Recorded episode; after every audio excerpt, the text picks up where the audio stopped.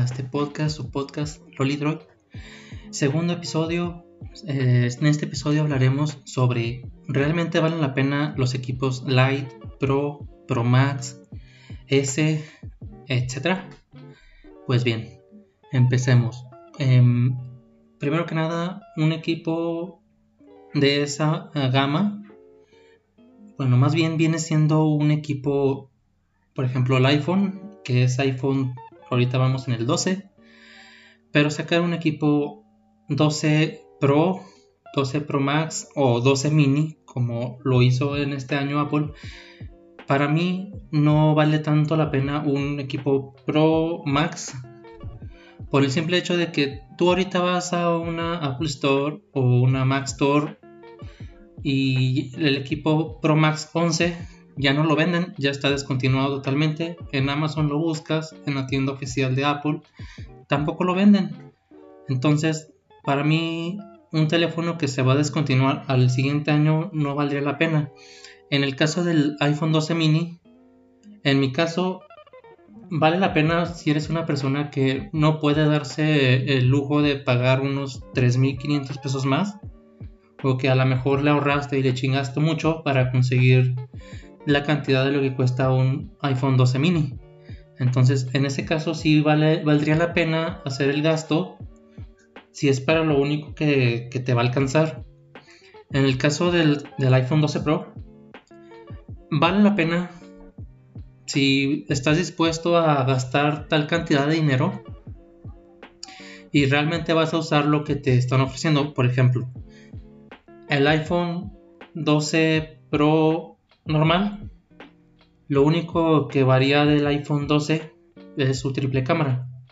Si tú eres una persona dedicada a la fotografía, si vas a sacarle provecho en cuanto a video o en cuanto a la cámara LIDAR, creo que se llama, que viene siendo lo de la realidad aumentada.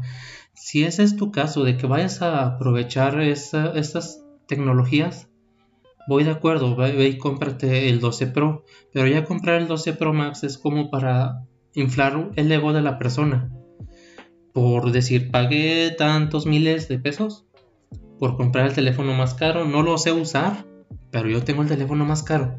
Para mí no vale la pena hacer el gasto ya que yo no cuento con tal cantidad de dinero, pero si ustedes cuentan con una cantidad de dinero, adelante, es su dinero, ustedes saben en qué lo gastan. En, el caso de, lo, de las versiones eh, light, como lo suele hacer Samsung, pues igual voy a lo mismo. Si eres una persona que no te alcanza el dinero y quieres el celular de, de última generación, pues voy de acuerdo, puede ve y cómpratelo. Pero en el caso de Samsung nos aplican el les damos la gama S, pero Ojo, no es la gama más top o sí, pero les vamos a dar la gama Note. En ese caso, el único plus que te dan es el S Pen, que para mí es lo mejor que le pudo haber pasado a los teléfonos Samsung, porque por todas las funciones que le están metiendo, ya sea controlar la música, controlar la cámara, para mí voy, voy, voy de acuerdo, sí vale la pena comprar un dispositivo de que creo que vale treinta y tantos miles pesos. Ok, más o menos eso vale.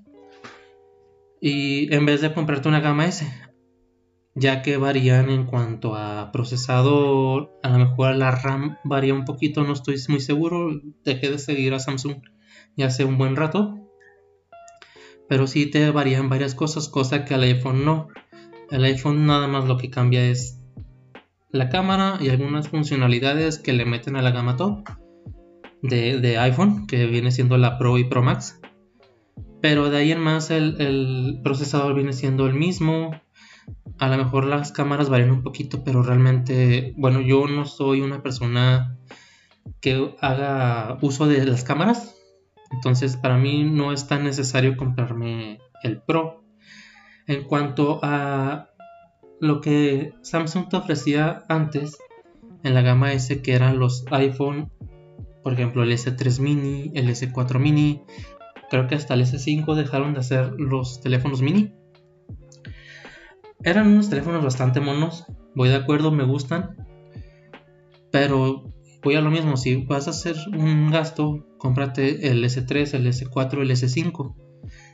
Aunque lo chido era que era un teléfono más pequeño porque en ese tiempo no, se usaba comprar un teléfono grande. Antes eh, no era mal visto, pero era, era y es todavía incómodo traer un teléfono de 6 pulgadas, 6.5 pulgadas en el teléfono, en el pantalón.